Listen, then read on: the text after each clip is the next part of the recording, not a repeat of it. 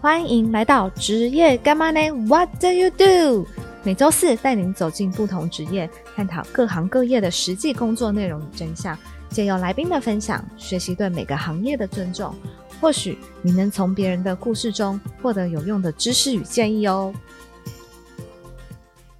Hello，大家好，我是九 N，大家超级久不见了。我现在好像已经节目跟大家约定好要一个礼拜上一集，但我已经变成快一个月上一集了，我真的很抱歉。 但是因为最近有一些呃比较重大的事情在忙，之后就再来跟大家做一个分享。那今天呢，我们是要采访一个我觉得非常酷，然后好像很熟悉，但是又觉得很陌生的一个职业，但我也不知道是该定义它是一个职业还是什么，因为我觉得职业好像大家会认为它是一个有薪水的工作，得到相对应报酬的工作，但今天这个职业呢，我现在目前不清楚它有没有薪水，它有没有得到应该要有的报酬，但我觉得它是一个伟大的职业。今天我们要访问的这个嘉宾呢，他是在做义销。我不知道大家有没有听过义销，但是可能很常在新闻媒体，或者是有时候你家附近需要一些救难，他们就会出现在你的身边。哎，我这样讲是对的吗？可以说对，可以说对，他说是对，但更详细的一些工作内容啊，或是他们都在做什么，我们就等一下再来跟大家分享。那我先呢，把我们今天的大来宾叫做黄庆，他是在做义销。大家好，嗨，黄庆，他不是第一次接受采访了，所以应该不会紧张吧？不会，不会，还蛮习惯的吧？还蛮习惯，太好了。今天我真的是非常的呃，对于义销这个工作有非常多的疑问，我想大家也是，所以待会就请你来跟我们解答，没问题，有问必答。有问必答，太好了太好了。那有一些比较尴尬或是失礼的问题，就请您接受喽。好哦，我会笑笑的带 过。尴尬又不失礼貌的微笑是吗？是的，好，那首先呢，我想要请黄庆呢先简单的介绍一下自己，因为我知道你不是只有义销这个兼职而已，他只是兼职吧。他那天还跟我说：“哎、我们可以改一下时间吗？因为我除了当义销之外，还有当什么篮球裁判，还有什么什么，这都是兼职。你还有一个正职，对不对？你还有的跟我们大家介绍一下你自己，你为什么人生要这么的忙碌？就喜欢生活多彩多姿一点嘛。是好 好，大家好，我是黄庆。那我基本上就是，就像刚刚主任讲，我们还蛮斜杠的。你你也知道嘛，就我们这个年纪人就比较斜杠一点， 我们不知道你几岁，是秘密秘秘密密，笑笑就好。呃，我本身目前是在做行销相关的工作。那我斜杠的工作蛮多的，其中一个就是刚刚有提到篮球裁判，是那主要在国内的一些比赛的赛场上或执法上面，其实是可以看到我的身影。哦，所以像什么 HBO、SBO，我们会看到你的身影吗？哎、对，会真看的到假身的影。对对？哎、对我们的我有一个那个国中老师，他也是哎、说不定我们认识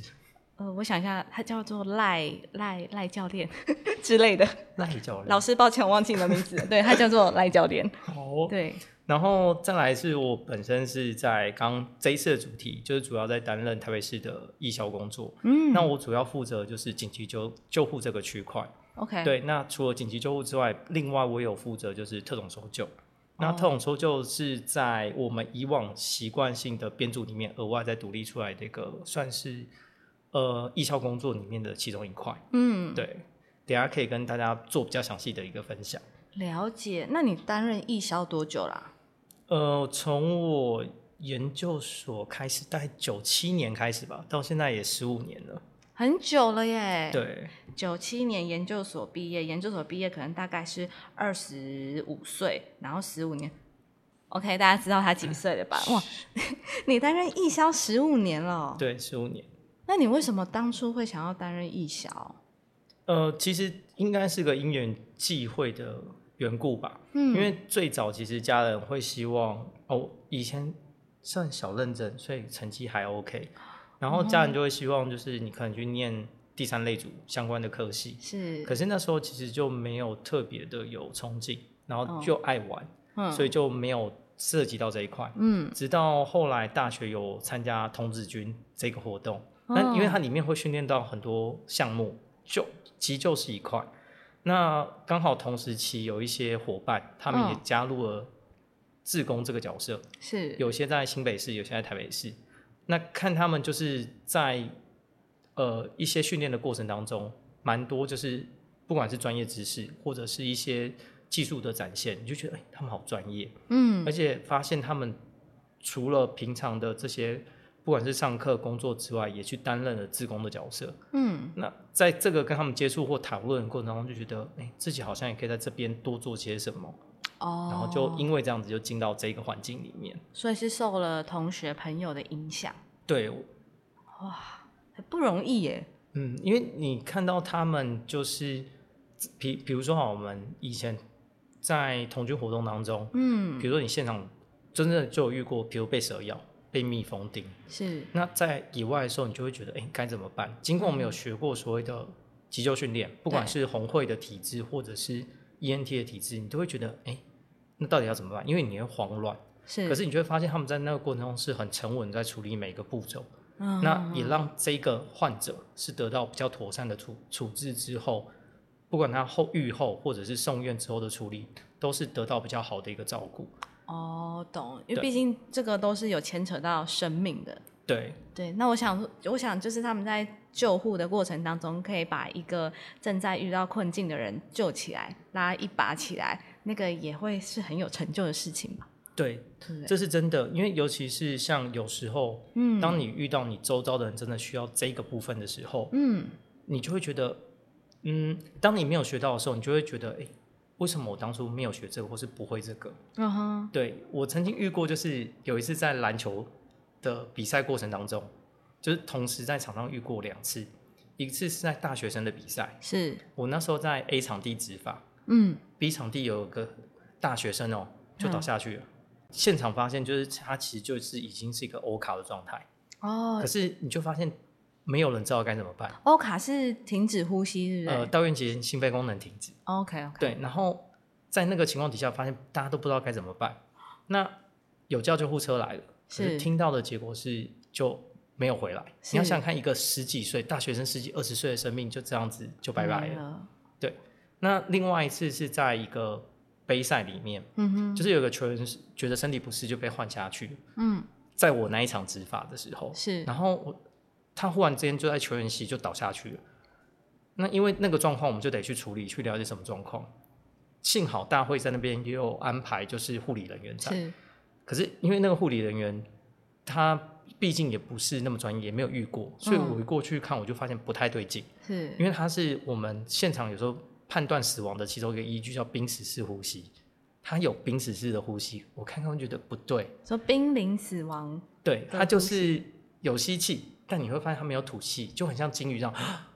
哦，然后就没有吐气。了解，那当下看到的时候，因为我们那时候还在比赛当中，嗯嗯嗯比较难比较难跳下去，那就是交给护理人员在处理。可是我就发现他好像有点愣住了，我就在旁边默默跟他讲说，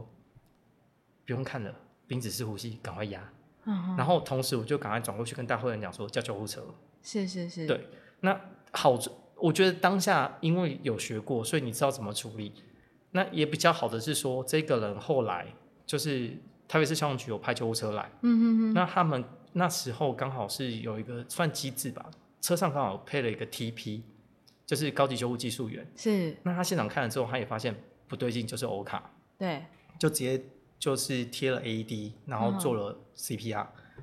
我没记错，他上车前电了一次，上车又电了第二次，嗯，人就回来了。哦，然后后来到了万方医院之后去做监测跟就是预后后一步的处理，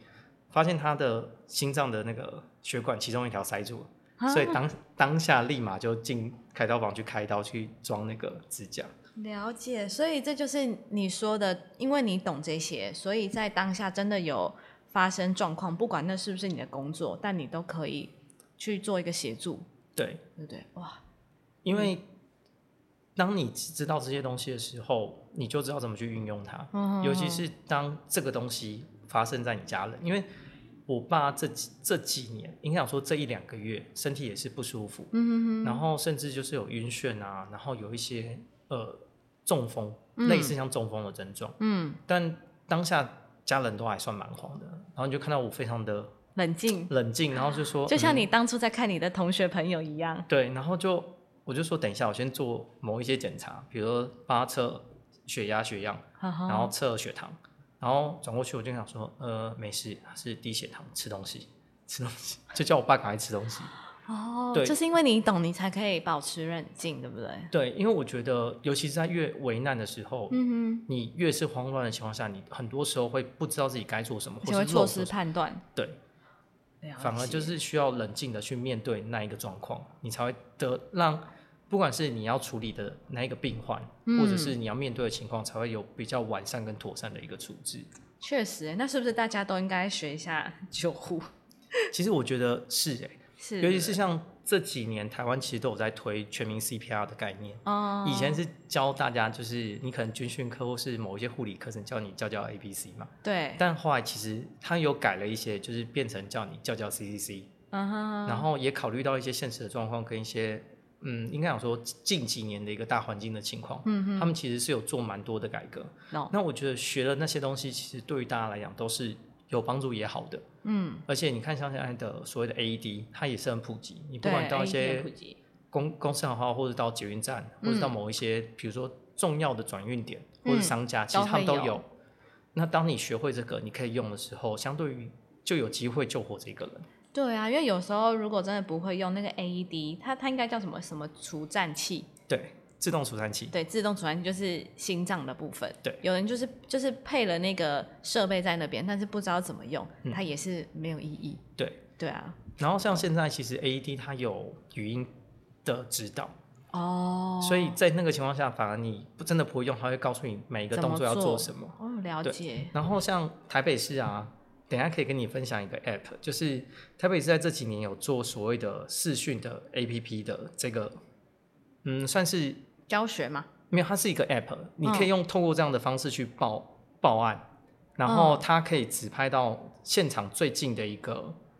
比如说假设我有 ENT 的执照，我有开这个通知，嗯，那你现场比如说你发现哎你需要这个的时候，它就可以立马拍最近的人，然后也告诉你最近的 AED 在哪，哦在哪里？哦对你就可以做这些事情。懂懂。那它懂早期其实是这个全民守护者，然后嗯现在是这个急救先锋，哦，在台北市了是有解这，一些，然后我其觉实得蛮完善的耶。欸是很完善，而且它其实是可以透过视讯的方式告诉你说，哎、这个要怎么做，咚咚咚对咚咚，是有线上的立马教学，哦，这样还不错哎，对，可以多救一些人的生命起来。没有错。好，那我们回到义消上面，义消到底它的工作内容有哪一些啊？因为你说你是急难救护跟特特种搜救，对对，那还有其他的吗？其实义消分蛮多不一样的层面，是那通常大家比较呃刻板印象好了，嗯或是知道就是属于义勇消防嘛，它就是负负责打火。对啊，们讲的我原本以为你灭火那一，块，因为你原本以为你是去救火的耶，对，那救火其实是一个部分。是是是，那后来其实还有衍生，像紧急救护就是一个。嗯那紧急救护主要像我们的勤务就是跟着救护车出勤，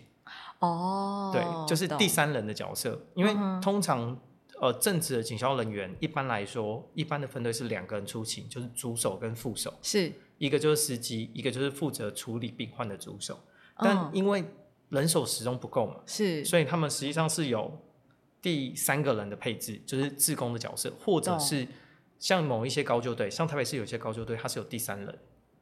第三人就是哦，正直的第三人是这对样，哦，那他们正职的第三人是这个情况是危急的，所以他就派了第三人在后面可以随时协助这件事情。哦，理解理解对，然后还有就是像水上，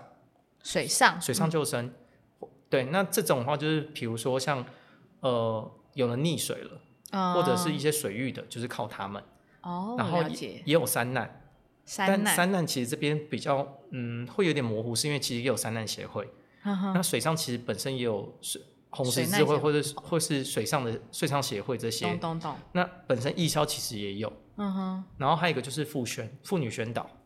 哦，那这种就是，诶、应该讲说就是某一些比较善心的姐姐们，她们就是会嗯到嗯各个地方去，或是一些园游会，她可能会跟你传递一些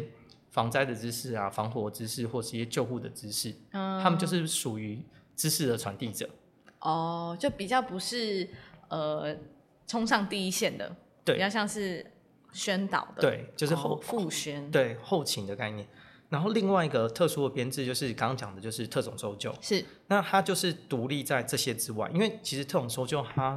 会扯到的范围太多了。嗯比如说好了，像之前不管是围观大楼，台南的围观大楼，嗯嗯或者是花莲的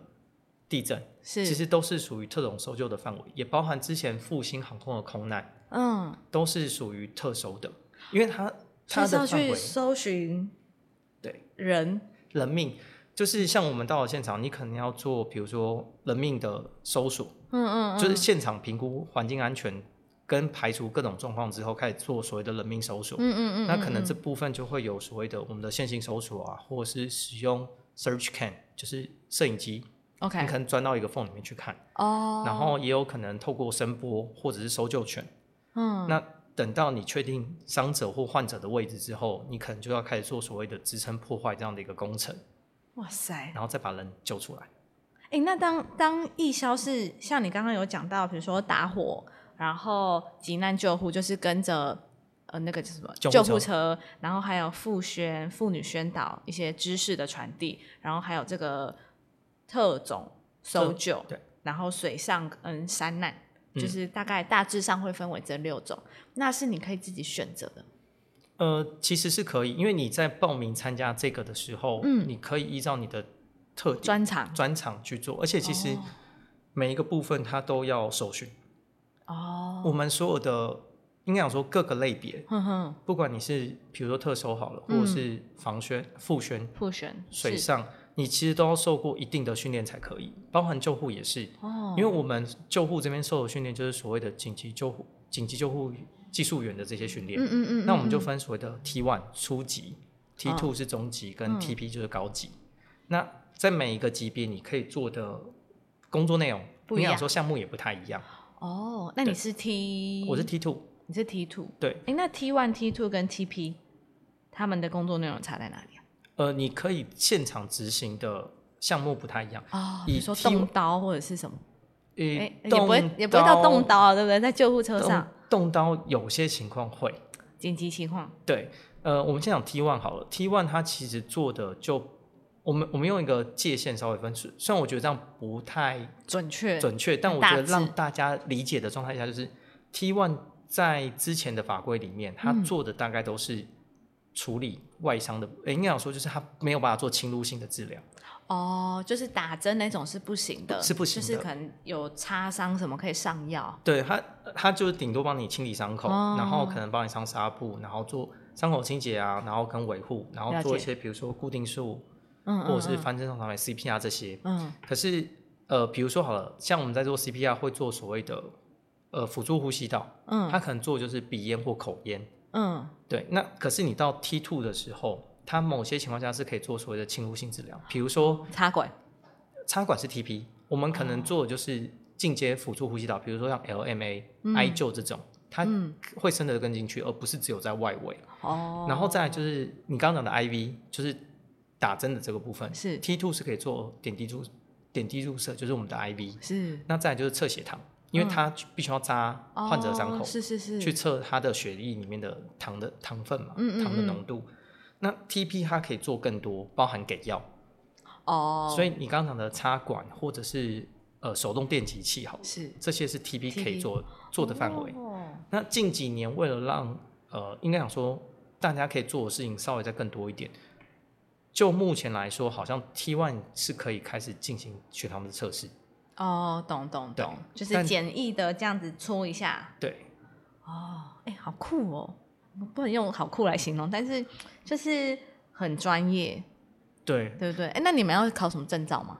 就刚刚讲的就是 T one、T two 哦跟 T T one 边 T 对 two，那特种搜救呢？呃，特种搜救是要经过一连串的训练之后，它会有一个捷训测验，嗯，过了之后才会有那个 license。那其实每一个训练都有时数要求，哦，比如说像我我那个时候好了，因为这几年它的法规上一直在改，我那时候上 T one 训的时候是六十个小时，是，后来中间有一段好像说到四十个小时，是不是因为缺人？没有，他们想要让它更普及，因为当你门槛越高的时候，它懂推动懂越难懂嘛。嗯嗯，然后像我那时候上 T two 的基本是两百八十个小时，嗯，然后 TP 是一二八零，天哪，所以 TP 的训练是一整 年，而了且解 T two 以后的，你除了我们讲的学科跟所谓的术科的这些练习跟教学之外，嗯，还要进阶到医院跟高救队，就是就呃，应该讲说就是一般的分队去实习，了解。所以我们也在医院实习过，就是看医院在到院后他们后续的处理，那哦也包含就是跟着 TP 的学长到现场去看，就是他们的处理方式跟怎么我们怎么去搭配跟协助。了解，对。哎、那我想，我想要先查查一题问题，就是当义消有薪水吗？义消其实说坦白，就是它是一个义务性工作，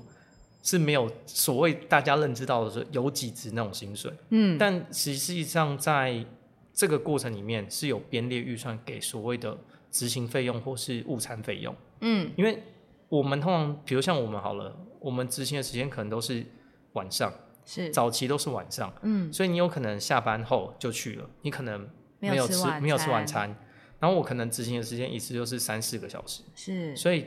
他们在这个部分就是有编列预算，是为了让更慰劳吧，因为你懂毕竟是花了一个额外的时间来做这样的一个自工服务，是，那你有可能会有交通上或是吃东西的这这部分的需求，所以他嗯嗯给这样的一个费用。哦，对，了那解，这几年其实在这个部分好像有做一些改变。嗯，那我本身我不不喜欢碰这些东西，所以我没有特别去研究。了可是解，就我知道是说，还是有这个部分的费用产生。嗯，那今年在台北市这边来讲，他们是把这边的费用，呃，等于是直接算是汇到你的个人账户去你。说执行的费用，对，执行的费用，你每个月执行到了一定的时数，它会计算到相对应的费用，然后进到你的哦户头去。懂，对，但它都是还是属于执行跟误餐的费用。懂对。好像你刚才就是我们在录音前，你有稍微分享一下这个费用的部分，就是也是相当之少，对不对？对，因为它其实简单讲，就是可能以现在的物价来说，可能买一个便当都不不太够。你说你说 误餐的费用嘛，对，因为它的费用大概就是一百上下，嗯，然后有没有变？我必须说真的，我没有你很没仔细去哦仔细，懂因为对我来讲，那个就是对你来讲，你就是义务做这些事对。情，那这些费用其实最早我们都是把它回归到分队去，让分队去做所谓的公积金使用。懂懂那懂，像现阶段，它虽然拨到个人的户头，但以我自己的个性来说，我最后面还是会跟他讲说，没关系，我会再把它捐回分队去，让分队去使用。懂，因为好像一个月下来也一千多块，对不对？整个执行的费用。对，依照你执行的状况来讲，大概都一千多块上下。好，这就是重点了。嗯，为什么就是费用这么少， 但是你愿意花这么多的时间去训练，然后呃，再加上你去执勤的时候，也是你因为你有正职的工作嘛，所以你去执勤的时候是你个人的下班休息娱乐时间，你为什么愿意？嗯，我觉得而早且期你还这么久哦，你已经十五年嘞、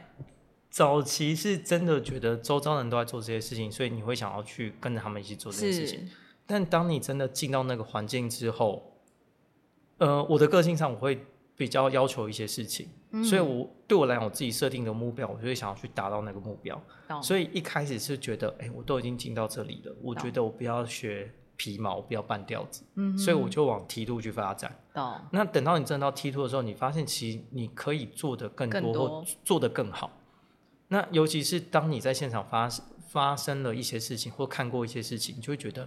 自己做这件事情其实是有有意意义的。义的，所以你说那个回报，我觉得不一定它一定要有值，是是，它有时候无形其实会让你自己感觉到是有成就感，或是会让你对自己是生命是有意义的，对。呃，我可以分享几个例子。嗯，第一个例子是我连续三年，嗯因为我执行时间大概都是礼拜天晚上早期诶到你前们段时执行间。的时间是可以是排班制的吗？还是说发生事情了要随口随到？两个情况都会有。哦，呃，第一个是我们正常的状态是排班，嗯那一个礼拜就是排一一天。嗯，那因为很早期的时候，它是只有晚上可以写请，哦，所以我们大概就是一到日的晚上，嗯那我都一直被放在礼拜天晚上，因为礼拜天通常都没有人，然后我早期嗯进去很菜，我说啊，你就礼拜天晚上，哦，好，礼拜天，然后就礼拜天，从我开始执行到我开始工作大概一段时间吧，我都是礼拜天晚上。诶，那礼拜天假日会不会比较忙？相对于平日来说，不一定，不一定哦。因为呃，套一句台湾常讲的俗语，年关这件事情，关是是关的这件事情，有时候你天气变化，或者是真的到那种年关的时候，嗯事情会比较多。嗯嗯嗯，那平常必须说要看，懂因为每一年的状况不一不样一。样，然后那时候就是连续三年，因为礼拜天晚上都一定会遇到一个节日，叫母亲节。哦，懂，对，然后我连续三年都在母亲节的晚上目送人家的妈妈离开。啊，真就是的可能子女就是有时候，因为我我斜行的地方是在万华，是，所以以那边蛮多，就是应应该讲说就是。嗯，弱势的族群算蛮多，或者嗯是那边毕竟以现在的状态来讲，台北市它那边算是相对于没有那么繁华的地带，是是是，然后就有那种可能子女早上出去上上班，嗯，然后妈妈可能是那种身障人士啊，或者是就是有有病的那一种，是长期卧床，回到家发现已经拜拜了。连续甚至啊三三年年都是看到子女回来，妈妈就拜拜了。然后你说要救，其实讲真，他已经有有一段时间了，有一段时间其实也回不来，了解。对。然后你就会觉得，嗯，怎么会这样？那你回去有特别爱妈妈吗？其实妈妈平常就爱啦，不要那个时啊候爱。居然没有跌入我的陷阱里面。 哇，那就是在这样子的节日，然后碰到这样子的救难，其实蛮心酸的欸耶。对，就对是对嗯你有时候会觉得替他们难过。然后刚刚有说，就是除了排班之外，另外一个比较激动的就随是，口随到，对，真的有，诶，我刚进来的时候，刚好有那时候遇到，你们应该大大多数人都没有印没有印嗯象，就是台大急诊在九十几年那时候曾经发生过一次火灾，没有印象。没有印象，对。嗯然后我那时候在念研究所，所以在念书。我们分队长打电话来，哎、你现在在哪里？你可不可以来？嗯怎么了吗？台大现在急诊发生火灾，我们要转送病患。嗯、呃，我应该赶不及，因为那个时间毕竟很短。我是从我念书，因为我那时候在学校念书，从我念书到台大大概要半个多小时。是我说那算了，没关系，不要来，因为你来也结束了。哦哦。因为真的救难的时间很短，对对不对？然后第二次，相信大家一定有印象，就是八仙城爆。有我们那一年刚好是那一天在上我们的继续教育训练，因为我们证照都每一年都要固定复训，嗯嗯去嗯帮你增加你自己更新知识，然后也复习你的技能。嗯，就那那一天刚好蛮好玩的，我们在上所谓的大量伤病患，然后结果碰巧对碰巧，就回到家之后就看到新闻啊，什么东西？发现乐园发现晨报，嗯、哦好，瞬间我们的手机就开始响了，集合，然后就是所有人员到哪里集结，请你着装带什么带什么，然后要准备出发前往，就是八仙城堡去做支援。所以我们那时候你有去对，所以那时候就是我们拆了两三个集结点，然后集结完成之后，就是由消防局派车，然后我嗯们就这样去了现场。但就像刚刚讲的，就是它是一个很快速的过程，而且对因为毕竟从北市进到那边其实是有一段路程，对啊，所以我们去的时候，其实大致上的状况已经到比较尾声了。哦，懂，就是还不是一刚开始最惨烈的那个对状态，然后可是那时候有听学长们说，他们其实像因为我我的分队在万华嘛，他们说他们有派救护车去支援，光这样就已经两三趟，就是，但他们也说，就是到了现场，你就会发现那个真的是人间地狱，天哪！因对为我相信应该有一些人还是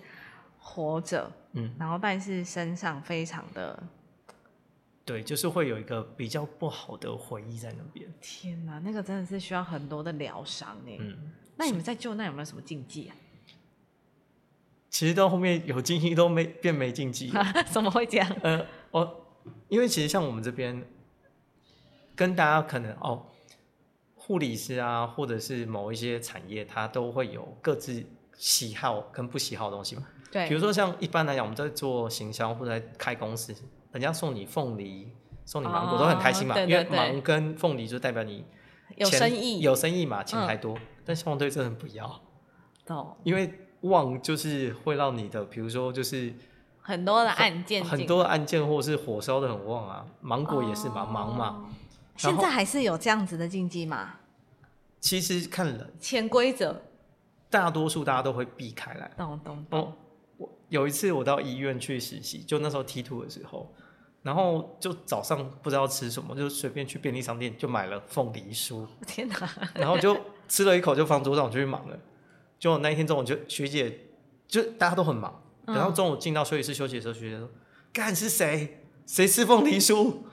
对，然后就默默不讲话干嘛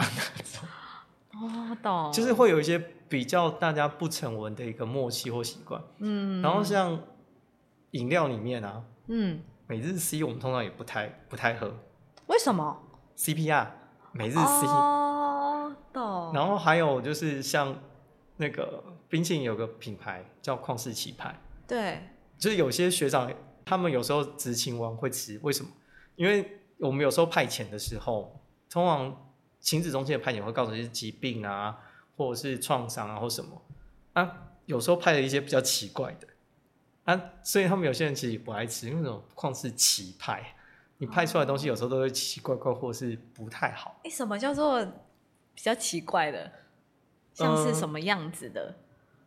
我遇过几个比较特殊的案例，嗯，其中一个是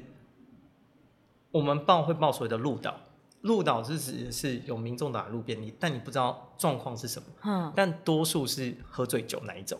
哦，然后我就曾经遇过，就是报路导一去现场，嗯，学长做 CPR，他跟他朋友两个喝酒，然后就倒在地上，嗯然后脸部有有一点撞到，嗯，然后我想说，嗯，是喝醉了倒在那边，但一翻过来发现不太对劲，然后我就立马量他的颈动脉，发现嗯没有，我就跟学长说，哎、学长 CPR，了对，然后我们也遇过那一种就是，哎、之前有遇过报 psyche，psyche 就是精神疾病，是，然后到了现场找不到人，然后开始找，找一找就就民旁边就有民众说，啊，一丢逃到家鬼去啊，就看到有一个人从那边又走回来。嗯，然后看着我们就杀气腾腾，忽然之间就拿了一个砖头起来，天就哪，直接追就追我们，然后我们看到就躲嘛，然后发现追不到，他就直接砸救护车，我们救护车上被砸烂。然哦，后我也遇过，就是喝醉酒，然后逃枪了，对，然后就是，但他那个应该是属于改造，他不是。他属于改造枪，他不是真的枪支，他是那种哦比较像是那种空气枪，然后里面是，BB 那弹，种玻璃弹，嗯玻璃弹，对哦，天哪，因为后来有有找到类似的，然后就因为我们那时候其实不是不是要处理那一个人，因为我们是那时候是说楼上有人就跌倒，嗯，然后就去就就上去要救护那要处理那个病患，是，就要进电梯的时候发现不对，为什么那个人好像做了做了动作出来啊？因为那时候电梯门已经关了，所以我们也没特别留意就出来，嗯，就进去电梯救我们要做的患者，嗯，就一下来，也我也没多想，我就开始在整理我的东西，要把病患送上救护车，准备要走。嗯，结果学长就忽然说：“哎、叫另外一台来支援。”嗯，怎么了吗？你看，然后就看到救护车上的那个柱子，我们讲 A B 柱，就是嗯车子的 A 柱，嗯，上面就有一个弹痕，哈，就是天各哪种情况都会遇 到。真的哎，哎，那你遇过这样问好吗？就是因为你毕竟也当了十五年嘛，你有没有遇过就是最深刻，或者是说，换句话说最惨烈？呃，因为八仙城堡你到现场的时候已经算是尾声了，对有没有那种立刻你就再去到现场，有啊，对就你是生命影响最大的？生命影响最大是没有，我觉得到后面其实真的有时候就已经是麻木或疲乏掉了。懂，但我们真的有遇过那种现场就是很血淋淋或者很惨烈。我曾经遇过一个是车祸，嗯，他看起来看起来很像是自己自摔，然后撞到分隔岛，好、然后人就飞了嘛，车子也都四散。嗯，然后我们就我们去的时候就发现，嗯，好，确定他就是已经属于是创伤欧卡，就是已经拜拜，就懂是心肺功能停止那一种。我们就开始要救他，你就发现就是可能撞击力道太大，安全帽也飞了，所以就发现头部好像有一些嗯议题，然后可能脚也断了，然后可能姿势是怪怪的姿势，懂，对，然后就是你就发现这个人的状态就是非常的惨烈，嗯，然后你也只能赶快把它处理好，然后赶快送医院，最后对最后应该是没有回来。天哪，然后你们应该很常遇到这就是这种吧？对，，然后哦，还有遇过一个，就是这个蛮多年前，然后就是一个妈妈怀孕，哦，那那一天她其实应该我没记错，她是第二胎、第三胎，嗯然后那时候她就觉得说她已经有在阵痛了，她觉得她应该要生，她就去诊所、嗯去待准备要待产，嗯，但护理师长说：“啊，你这还没啦，你再回去等等。”就他就回去了。就到傍晚晚上的时候，他就想要上厕所，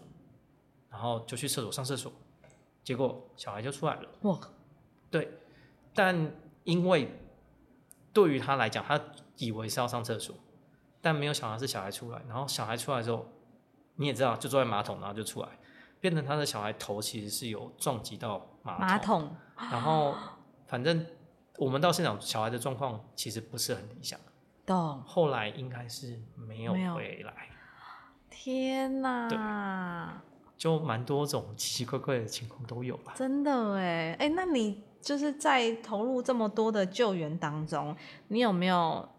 就是比较常遇到的，然后是可以提醒观众朋友们就是多注意一些，可以减少憾事发生的？呃，其实我们我们先讲好了，像这呃这阵子，其实像万华发生蛮多火灾，嗯，然后发生火灾的状况，很多时候就是你可能是深夜，是，或者是没有人在家，因为没有人去注意到你可能会导致火灾的原因，比如说有些人烧香啊，或者是煮东西啊，嗯然后也有那种就是插着手机充电，各种情况都有。嗯我先讲是我们最近这几个月发生的火灾的状况，是，然后都会发现就是，不管是财损嗯或者是造成人命的伤亡，其实都有这样的情况。嗯，那我觉得在这个情况，就是可以提醒大家，在这个部分，可能因为其实像这这几年吧，嗯，台北市其实都有在免费发放所谓的助警器，哦，我知道，所以我觉得如果你们家的状况许可，你也觉得 OK，真的可以跟你附近的消防队申请一下，因为最起码它是一个让你可以在夜间，万一真的发生事故的时候，有个东西可以提醒你的。懂懂懂，对，那至于我们在救护的现场，或是一般大家遇到的现场，不管是可能之前就是比如说症结事件啊，或是一些比较大型的特殊灾害，我觉得大家可以稍微冷静一点，不是说真的每个人都可以那个状态，因为我觉得每个人遇到状况都会不一样的反应，当然可是尽量让大家让自己知道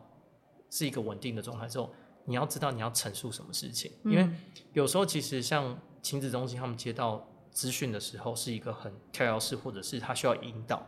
是，那当你知道我现场很很明确是一个什么，比如我就跟我我可能打一九就说，哎、我在哪里？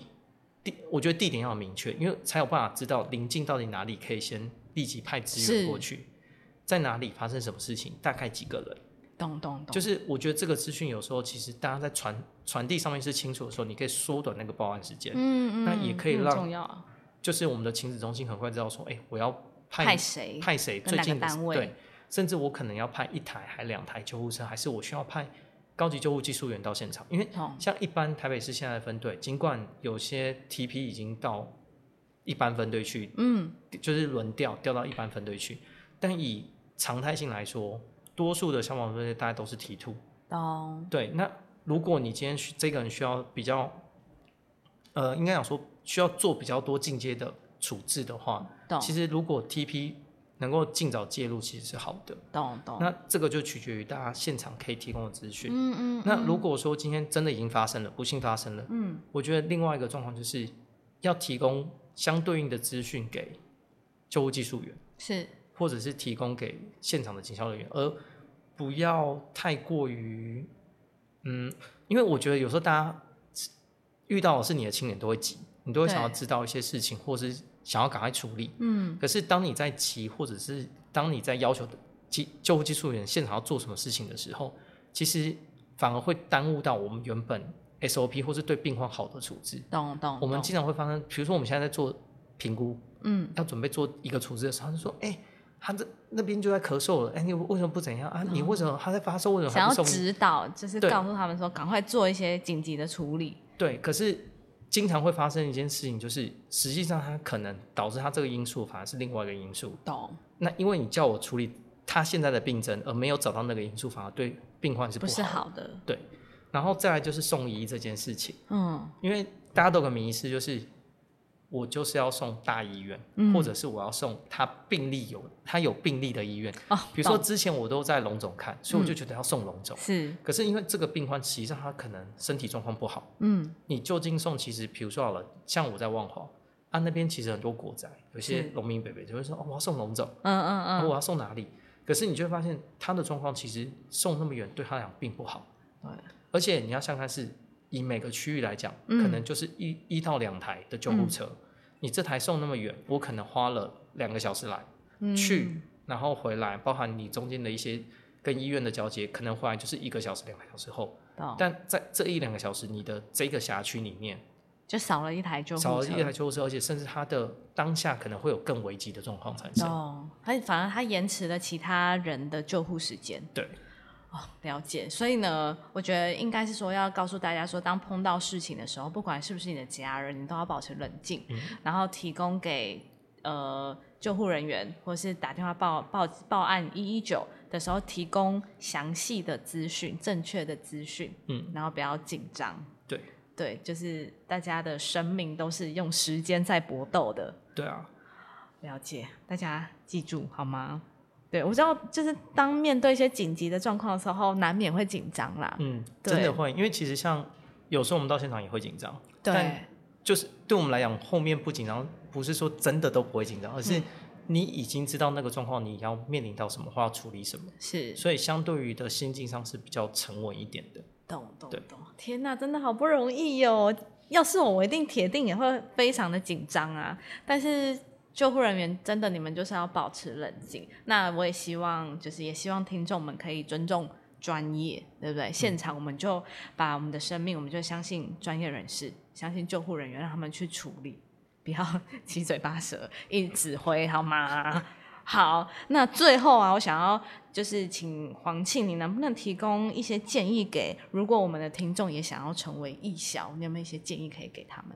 呃，其实每个地区义消招募的方式比较不太一样，哦，但我觉得如果他今天真的想要进到这个体系的话，可以到邻近的消防队去做询问。因嗯懂，为其实每个消防队里面，它都会有所谓的负责义消事务的承办人员。哦，那像台北市的话，像我们的凤凰职工，今年其实已经招募完了。那嗯目前招募进来的人员在做就培是培训，嗯，跟后面的实习还有筛选。哦，那其实也可以到各个地方的消防局去看嗯相关的一些就是招募计划跟一些嗯事讯息的释出。哦，那因为招募是有时间性的，对不对？每个地区不太不一样。对，那其实最快的方式你去问你家附近，因为一般来讲，义消人员他会有一个特性是，以前是你的居住地在哪里，户籍地在哪里，你只能在那边当义消。哦，但后来发现，因为有些人毕竟北漂嘛，是或者是是是南流，你可能会到哦不一样的县市或不一样的地方工作，所以就变成它这个部分是比较开放的。嗯嗯嗯你可以嗯因应你的个人需求到你所想要的地方去去做这样的一个协哦请。这样比较好。对，所以比如说像我现在在板桥这边，我可能就可以找板桥附近的，比如说嗯海山分队或哪里，嗯嗯去嗯问有没有这样的一个招募，哦那就可以，如果有，他就会提供给你，或是告诉你，哎，我们近期招募什么时候就可以做这样的一个，嗯提供一些资讯。对，哇，好酷哦！希望大家也可以 投入义消，我这样是对的吗？好像乱招募，但我觉得它真的是一个非常有意义的工作。我觉得，呃，因为我我也不知道应该称它为一个工作吗？还是说它就是一个有心想要为这个社会付出的一群人，默默的。你知道，就是没有没有收入，然后还这样子投入自己的生命，然后投入自己的专业去拯救大家的性命，然后都是在第一时间。我觉得这是一个非常值得尊敬的行业。谢谢黄庆，不会，希望大家都好。 谢谢各大就是你知道义消，我觉得这真的是值得尊敬的。对，所以我们呃，当当面对事情的时候，如果有碰到医销的同仁们，我们就是跟他们说个辛苦，不要不要为难大家，